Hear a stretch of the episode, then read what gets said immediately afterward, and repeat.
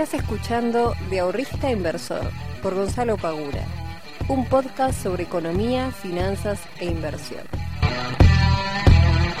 Muy buenas tardes, muy buenos días y muy buenas noches para todos y para todas. Bienvenidos y bienvenidas a un nuevo capítulo del podcast de Invertir en Conocimiento. Mi nombre es Gonzalo Pagura, soy el fundador de IEC y el responsable de traerte todas las semanas un nuevo episodio donde voy a estar hablando sobre economía, sobre finanzas, sobre inversiones para poder compartirte un poquito de lo que voy viendo en el mercado, compartirte un poquito de lo que sé eh, y responderle, responderle también a aquellas consultas que me van haciendo las personas por las distintas redes sociales.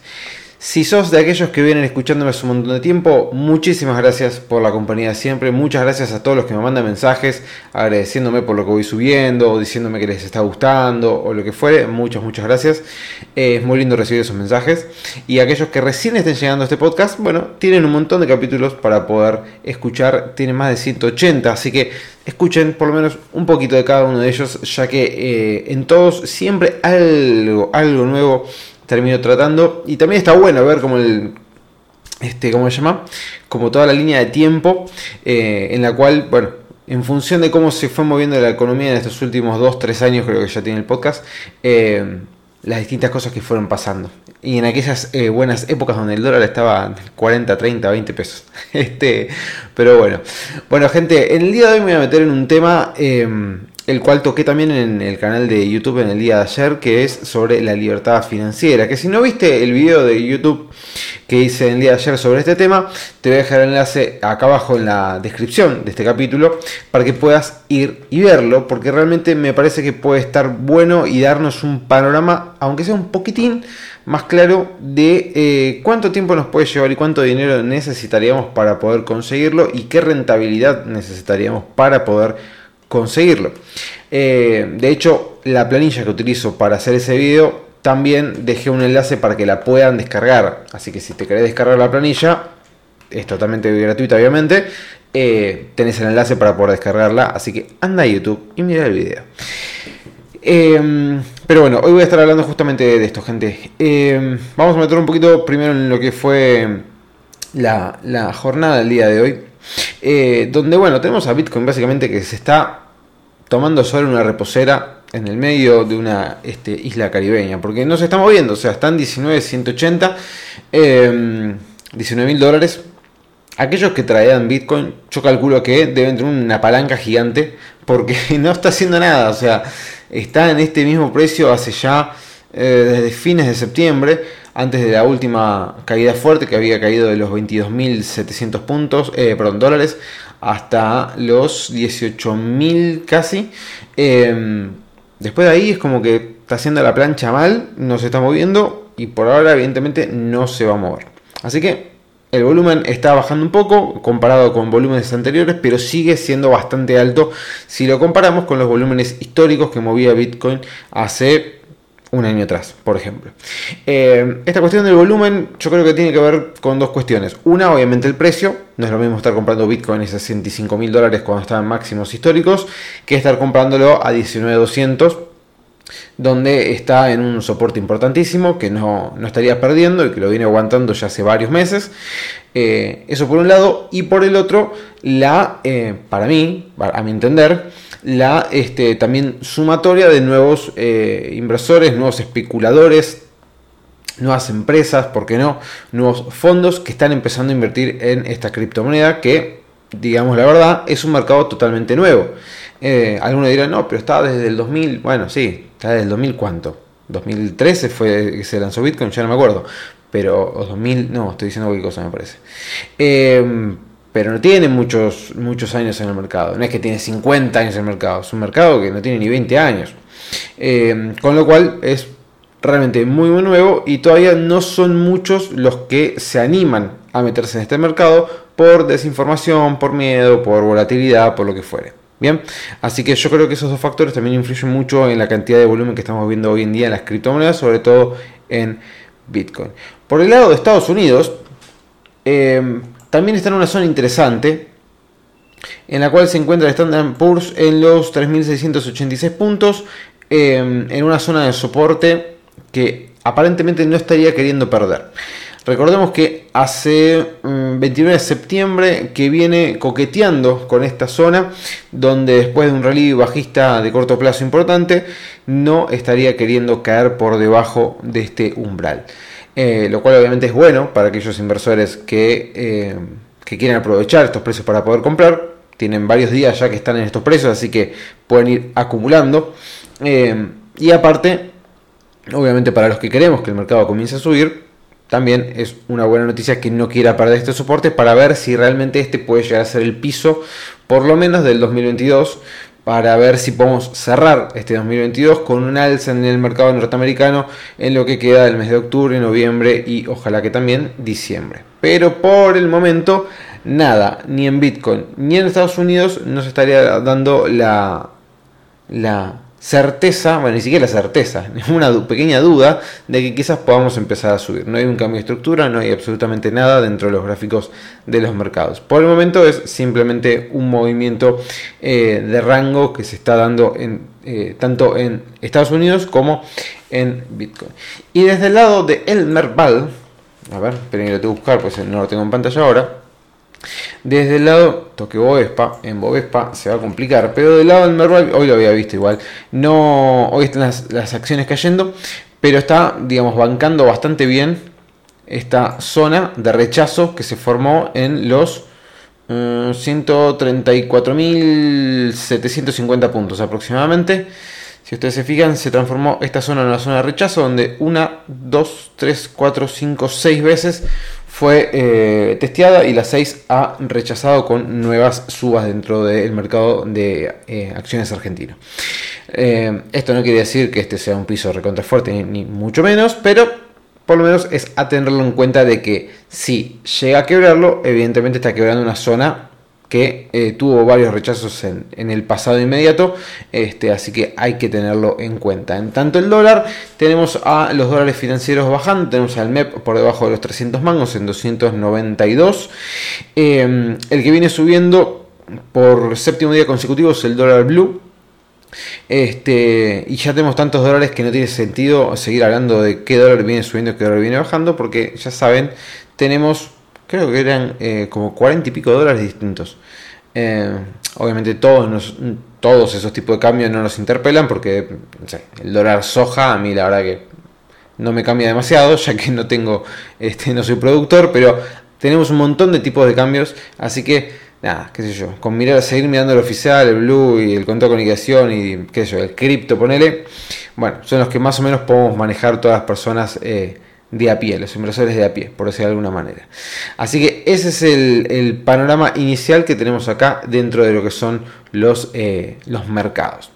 Así que bueno, gente, sin hacer demasiado, demasiado preámbulo a esta cuestión, vamos a meternos en el, en el día del tema de hoy, que es la libertad financiera. De vuelta, Vayan a YouTube, si no vieron el video, véanlo y aprovechen la planilla porque les puede servir para tener una perspectiva un poquito más clara de cuánto tiempo les puede tomar.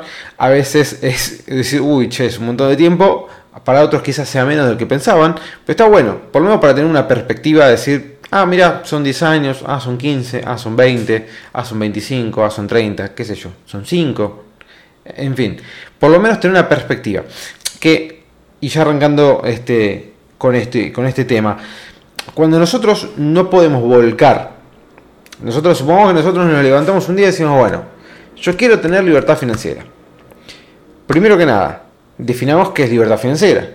Decimos, bueno, para hacerlo súper resumido, mi libertad financiera quiero que conste de que con el dinero que yo tengo, con los ahorros que yo tengo, quiero poder eh, generar los intereses suficientes como para poder cubrir con mis gastos fijos. Los gastos variables, los ahorros eh, y cualquier otra cosa que no tenga que ver con gastos fijos, los voy a cubrir yo, ya sea con mi salario, con mi jubilación o con lo que fuere. Bien, eh, supongamos que somos una persona que seguimos trabajando, voy a ponerme en mi caso, solamente quiero cubrir mis gastos. Bien, obviamente primero que tengo que hacer, bueno, saber cuánto es lo que yo tengo de gastos fijos.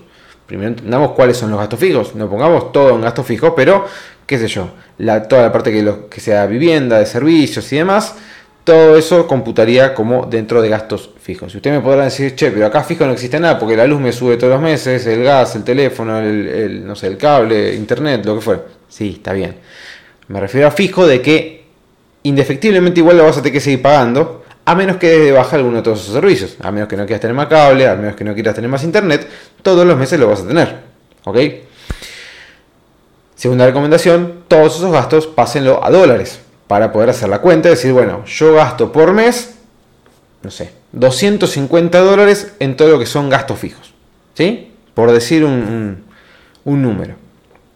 Bien, ahora, una vez que tenemos identificado eso y que ya sabemos que queremos lograr cubrir con nuestros intereses que generan las inversiones esos gastos, ese ya es un objetivo claro de cuál va a ser mi libertad financiera que la libertad financiera mía puede ser distinta a la de otro. Otro quiere capaz poder tener libertad financiera en gastos fijos y ahorro, otro en gastos fijos, ahorros y lujos, otro puede ser libertad financiera para cubrir eh, que los intereses le cubran los gastos fijos, los ahorros, los lujos eh, y las vacaciones. No sé, eso ya depende de cada uno. Este, y de hecho hay este, una especie de pirámide de, libertad financiera que en algún momento hablaré de eso.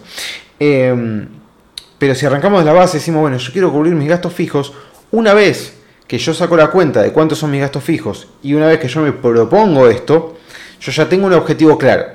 Es decir, yo ya tengo mi objetivo que necesito que todos los meses mis inversiones me generen 250 dólares para con esos 250 dólares yo poder, eh, yo poder cubrir los costos de vida mínimos que yo tengo.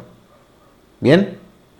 Entonces, Ahora que yo sé eso y ahora que yo definí que mi libertad financiera va a ser esa, ¿cuánto tiempo a mí me puede llegar a tomar lograr conseguir el capital suficiente o necesario para poder lograr esos 250 dólares todos los meses? Y eso también va a depender en función de la rentabilidad que yo sea capaz de obtener de ese capital. Porque no es lo mismo hacer eh, un 30% todos los años, que hacer un 2% todos los años, que hacer un 10% todos los años, un 8, un 9, etc.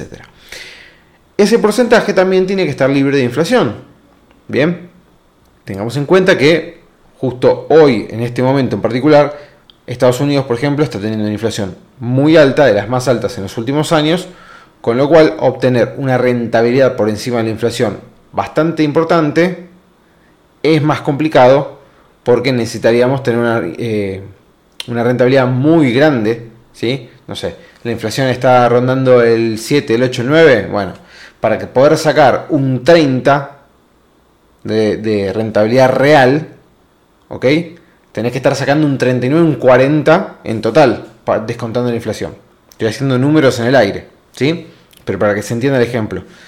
Entonces, siempre traten de hacer las cuentas descontando ya la inflación, como para poder tener todo ya neto, decir, bueno, sacando inflación, lo cubro, fantástico.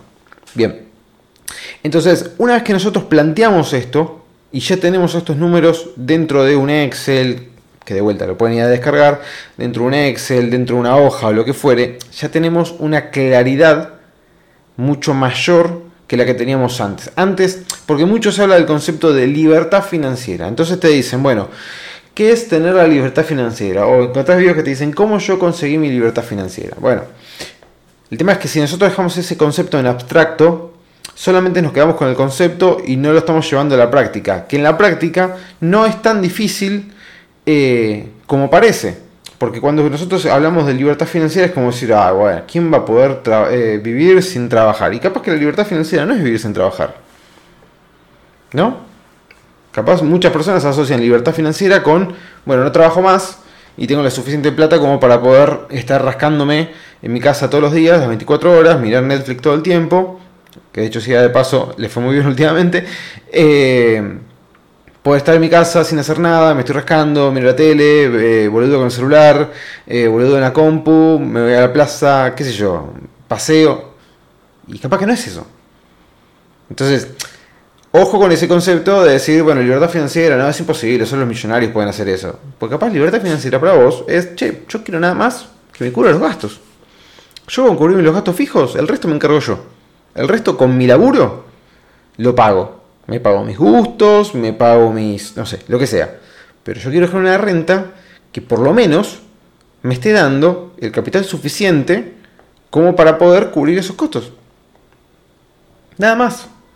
Y capaz es algo que nosotros lo estamos pensando como algo totalmente inalcanzable y quizás no es inalcanzable. Y quizás hasta te toma menos tiempo del que pensabas, porque también depende mucho de si tenés o no ahorros, también depende mucho de qué edad tengas, no es lo mismo tener 20 que tener 30, que tener 40, que tener 50. No es lo mismo poder ahorrar 100 que 200 dólares, que 50 dólares, que 500 dólares por mes. No es lo mismo. Y no es lo mismo obviamente la rentabilidad que puedas llegar a sacar si estás tomando más o menos riesgo.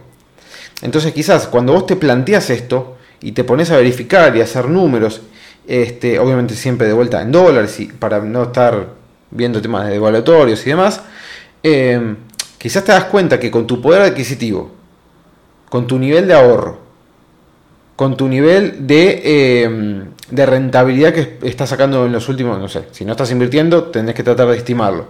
Con un nivel de rentabilidad siempre tenemos que estimar por debajo y no ser demasiado optimistas, porque si no, capaz estamos ahí este, dañando un poquito los cálculos.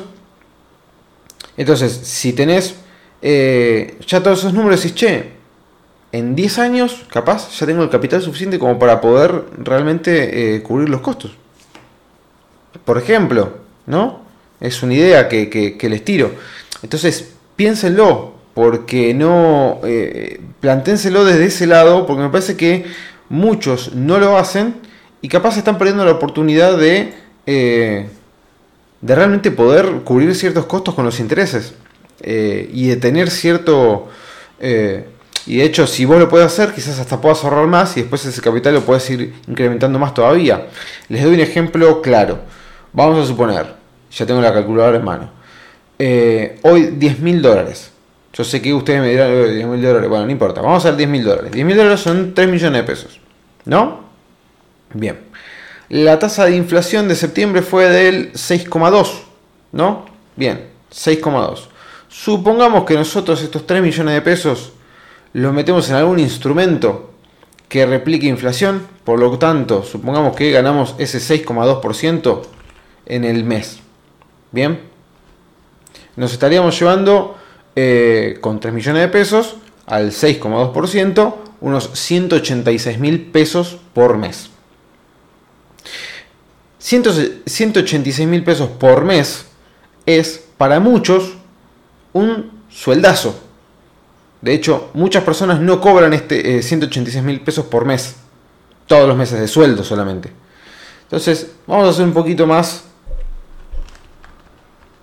este, conservadores y en vez de 3 millones vamos con un millón. Que un millón son un poquito más de 3 mil dólares, ¿no? Sí, un poquito más de 3 mil dólares son un millón de pesos. Entonces supongamos que tenemos un millón y le sacamos el 6,2 que es la inflación de, del mes, ¿no? Son 62 mil pesos que estaría sacando con ese millón de pesos eh, que te cubrió la inflación. Ustedes me dirán, está bien, sea pero ese millón de pesos yo lo puse inflación y me cubrió los costos y me cubrió, perdón, eh, la pérdida del poder adquisitivo. O sea, yo ahora, está bien, tengo 62 mil pesos más, pero el país tuvo una inflación del 6,2, por lo tanto, lo que vos me dijiste de renta eh, positiva real, no se estaría dando en este caso. Y es verdad, no se estaría dando en este caso. Pero de vuelta, quizás, a priori, como para que se den una idea, ustedes pueden decir, che, si yo con un instrumento que ajusta por inflación, puedo estar sacando con un millón de pesos 62 mil pesos por mes. Si yo a eso le agrego algún componente más dentro de mi cartera de inversión, como para que pasar de ese 6,2, que es simplemente cubrirme de la inflación, a poder conseguir quizás un, no sé, un puntito más o un puntito y medio más de porcentaje todos los meses, bueno, a ello ya estoy sacando una renta eh, positiva.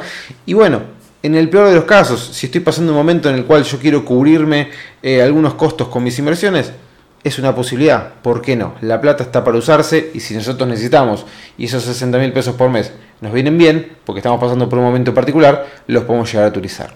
Pero de vuelta, esto fue un simple ejemplo como para que se den una idea más o menos este, al voleo, una cuenta rápida, pero me parece que es súper, súper productivo empezar a planificar estas cosas. No importa la edad que tengas, no importa el momento en que te encuentres, poder planificarlo. Si vos lo puedes planificar, por más de que después las planificaciones por lo general no se terminan dando, porque obviamente cuando veas el video de YouTube vas a ver que la tasa va a ser siempre la misma, lo cual es ya sabemos de, de, movida que es imposible. El ahorro debería ser siempre el mismo, lo cual de movida ya sabemos que muy difícilmente eso también se dé. Pero por lo menos podemos planificar, decimos, che, a ver si todo esto más o menos se mantiene, ¿cuánto tiempo me podría llevar? Y quizás te toma 10 años, y vos decís, uh, 10 años, un montón de tiempo. Pero si vos tenés 30 años, o 32 como es mi caso, si yo a los 42 soy libre financieramente de poder cubrir con mis intereses los costos fijos de mi vida, es un éxito total. O sea, si a mis 42 años yo puedo cubrir mis costos de vida de todos los meses, eh, todo lo que sea, todo la casa, comida, demás, ¿eh? si yo puedo cubrir, es un éxito. Ya está, todo el resto me queda para mí, en definitiva. Para lo que pueda llegar a ser lujo, vacaciones, ahorro. Ya está, porque todos los costos fijos Imagínense una empresa que todos los, este, vos decís, che, podrías cubrir todos los costos fijos, es un éxito. Bien. Em, así que, nada, para mí es realmente algo que está bueno plantearse, no importa la edad, no importa el contexto, planifíquenlo. Y si ustedes ven que es demasiado tiempo, decís, che, Gonza, vos me decís 10 años, pero a mí me dio que son 25 años. Bueno, entonces fíjense cuál de todas las variables ustedes podrían llegar a modificar para que eso disminuya de 25 a supongamos a 15 años. Ya sea que o traten de eh, conseguir una mejor rentabilidad, capacitándose, haciendo inversiones de mayor riesgo, lo que fuere, eh, o poder, por ejemplo, generar mayores ingresos para poder tener mayor cantidad de ahorro, ¿sí? Todos los meses. Y eso obviamente acelerar, eh, o sea, a mayor ahorro, pero menor riesgo de inversiones, pero eso te acelera obviamente la cuenta de cantidad de tiempo que yo necesitaría. Así que nada, gente. Espero que les haya gustado este podcast. Los invito nuevamente a que vayan a YouTube y vean el video y que lo compartan y que se descarguen la planilla que es totalmente gratuita. Así que bueno, les mando un muy fuerte abrazo. Eh, que tengan un lindo fin de semana. Pásenla muy bien y nos estaremos viendo la próxima.